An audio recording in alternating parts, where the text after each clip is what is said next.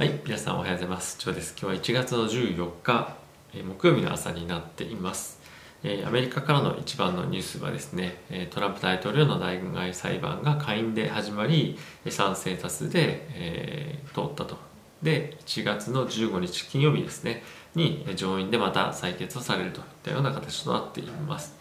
で今後の方向性としてどういうふうになっていくかっていうのはまだ、えそんなにいろんなニュースはそこまでは出てないのかなと思うんですが、まあ、いろんな記事を見てる限りは、え賛成多数で可決するんではないかなと個人的には思っています。まあ、マーケットには大きく影響はないのかなと思っていますけれども、え注目の、まあ、ニュースかなと思ってはいます。で、マーケットはですね、全体的にそんなに大きくは動いてませんでした。ダウに関しては、え1日通してフラット。S&P は0.2%のプラス。ナスダックは0.4%のプラス。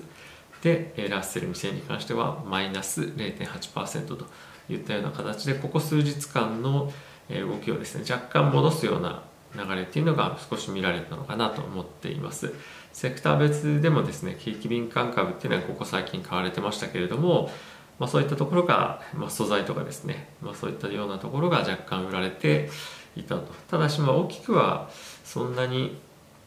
あのだだ下がりしてるとかっていうような印象はないのかなとは思うので、えー全体としてまあ比較的静かな一日だったんじゃないかなと思います。で、えーニュースとしてはですね一番やはり大きかったのが、えー、とアメリカの FRB のセントルイスの、えー連金えブラード総裁なんですが今後ですね物価上昇が、先立っても、緩和策の早期解消っていうのはしませんよということを明言していました、こういったこともあってですねアメリカの10年債の金利は少し下がってきていて今現在でえ1.08%という水準まで落ちてきています一時期はですね1.18%まで上がってですね本当どこまでいっちゃうんだろうなというような印象でしたけれどもここ数日でえ一旦落ち着いてきているというような状況となっていますで、えー追加景気刺激策いろいろと期待されていると思うんですけれども、えーバイデン大統領はですねまあ、えー今日明日にも追加景気刺激策の、まあ、今後のの方向性っていうのを公表するというような、えニュースは出ていました。一応ですね今のところ、えー、と月額の600ドルの国民への支援金というところを2000ドルに上げるというような方向で今話は進んではいるものの、まあ、2000ドルよりも若干少ない金額になりそうだというところはヘッドラインでも出ていました。あとはですねバイデン大統領の、まあ、売りの政策と言ってもいいあのいいのかなと思う、え今後の経済政策なんですけれどもまずはですね一旦、まあ、コロナの支援策っていうところをやってから今後どこかのタイミングでというようなことでは、えあるそうです。ただし、まあ、一部内容に関してはですね公表される可能性っていうのもあるのでエネルギーセクター、えっと、クリーンエネルギーセクターはですねその辺は注目かなと思っています。どちらにしてもですねまた1月20日の就任式でも何かしらのコメントっていうのは出てくるのかなと思っているので、えー引き続きバイデン大統領次期大統領のコメントは、えー注視していきたいなと思っています。はい。で、えーイタリアの方なんですけれどもえ非常事態宣言現在出てましてそれをですね4月まで延長というようなこととなっているそうです。非常に感染者の数が多く増えてきてましてこれを完全に止めるために4月までというような形で大幅に延長しています、まあ、ここまで大幅な延長しているところっていうのは他にはないのでそれだけ厳しい状況なのかなというのが、見て取れるんですけれどもやはりヨーロッパの方はですね、至る所でえーこういった非常非常事態宣言ですとかあとはロックダウンというのをやっているので今後もですねワクチンの供給接種というところが進んでもなかなかえー収まらないのかなと思っています、はい、やっぱりヨーロッパはちょっと厳しいかなと。陸続きは少し厳しいですねやっぱり。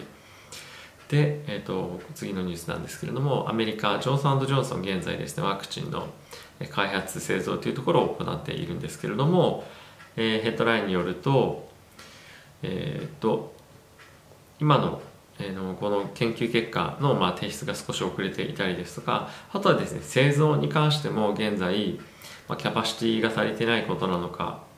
まあ、詳細に関しては記載はなかったんですが供給のえーまあ、アメリカ政府との供給の以前結んだ契約に対して、まあ、間に合わない可能性が、非常に高いといったことで、こちらはですね今後アメリカ中に対してワクチンを供給していく中で、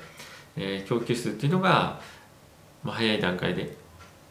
あの十分確保できない可能性っていうのがあるのでアメリカでの、え、コロナからの回復っていうのが少し遅れる可能性が、まあ、あるのかなと、まあ、もちろんその大幅に遅れてしまうかどうかっていうと、まあ、もちろんそうではないのかなと思いながらも、まあ、しっかりとした供給体制を確保するためにはワクチンの、えー、アメリカ政府の中での確保っていうのはやはり必要なものなので少し心配だなとは思っています。で、えー、ところ変わって中国でも今現在です。コロナの感染者が出てきてましてここ5ヶ月で最多の人数出てます、まあ、最多といってもですね115人1日で115人っていうのが感染でただし前日は55人というところでもう倍ぐらいになっちゃったなっていうのでちょっとまあ少し、えー、徐々に増えてきてるっていうのが、まあ、嫌なところだなと思っています。で今現在ですね4都市、えー、2800万人という、まあ、まあそういったコミュニティの中で今ロックダウンが行われていたりとかして中国の方でもですねこういった形で改めて感染者っていうのが大きく出てきそうな感じがあるので少しここは警戒必要かなと思っています。世界でもまあ、まれを見るコロナ後のプラス成長を、えー、GDP 叩き出している中国でもありますのでここはですね大きく崩れると世界経済も少し危ういんじゃないかなっていうような印象を持つということもあるので今後もですね中国の動向は注視していきたいと思います。はい。ですね。あとは ECB の総裁ラガルドさんとしては、えー、EU の政府各国と中央銀行に対してですね経済回復のサインが見えたとしても現在の金融緩和策緩和策というところを変更しないようにというふうに今呼びかけているというような形となっています。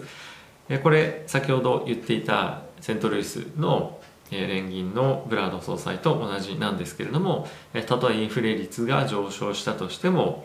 えー、まあ、それはですねあの引き上げのあ引き締めの金融為替引き締めの、ま、対応を取る必要性はまだないと、え、依然としてコロナの感染者拡大というところも、え、まだ続いていることからとても大きなリスクを現在抱えることになるので、まあ、そういったとこは進めないというようなことを言っていました、ま、ここはですねやはりあの先ほどのブラードさんたちと同じような方向性というところで今後もしばらくは行くんじゃないかなと思っています。若干そのマーケットとしても安心感が出るような発言なんではないかなと思っています。はい。えー、っとあと約、え、1週間も切ってますけれどもバイデン大統領の就任式が行われるというような形となっているのでいよいよバイデン政権開始だなといった、え状況ですけれども本当に早急に、え国民への支援金の金額ですとかあとはですね今後の、ま経済支援のえ政策ですとかそういったところの、ま全貌ですね、まどういうふうに具体的に行っていくのかそして時間軸としてどういうふうに考えていくのかというところをですね、え注目していきたいと思います。はいっていうところで、えー、なかなか最近ですね少し大統領選挙大統領の、えー、切り替わるタイミングだったりとかっていうのもやっぱあったりとかして大きくマーケットを動かすようなニュースは飛び込んできてないというような状況となっていますしあと、えー、アメリカの決算シーズンっていうのももう手前まで、えー、来てますので、まあ、そういったところの材料を今少し待ってるのかなというような形で、えー、ですね。はい。では、えー、今日はこの辺で終わりたいと思います。では皆さん今日も一日ありがとうございました。一日あのご視聴ありがとうございました、えー、一日お元気にお過ごしください。いってらっしゃい。